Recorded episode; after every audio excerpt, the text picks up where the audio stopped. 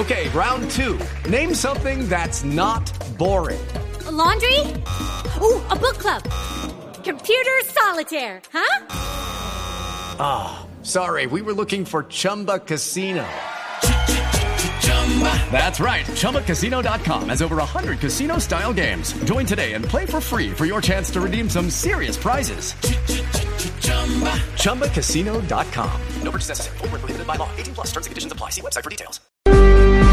Son las 6 y 26 minutos de la mañana. Nelly Yolanda Villamizar no es una magistrada cualquiera.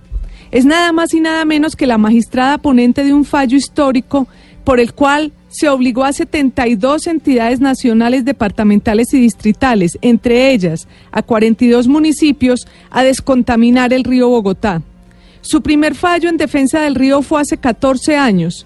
Por eso hay quienes la han llegado a llamar la mamá del río Bogotá. Por eso la decisión que tomó la magistrada Villamizar de darle vía libre al proyecto sobre la reserva Van der Hamen del alcalde de Bogotá, Enrique Peñalosa, no solo le dio en el corazón a los sectores ambientalistas que se han opuesto férreamente a esta propuesta, sino también por tratarse de quien es la magistrada. La magistrada del Tribunal de Cundinamarca, por medio de un auto, le dio ocho días a la Corporación Autónoma Regional para que le dé permiso al alcalde y éste pueda empezar a implementar su propuesta sobre la reserva. La CAR lleva ya varios meses estudiando el caso y debe decidir entre dos opciones. Una, si mantiene la declaración de la reserva como lo decidió la misma CAR en 2011, o dos, si la declara zona protectora, lo cual permite adelantar el proyecto de la alcaldía. El alcalde Peñalosa ha sostenido que la reserva Van der Hamen es hoy solo un anuncio en un papel difícil de hacer realidad y que con su propuesta, dice el alcalde, podrá multiplicar por tres las hectáreas de árboles que están contempladas en la reserva.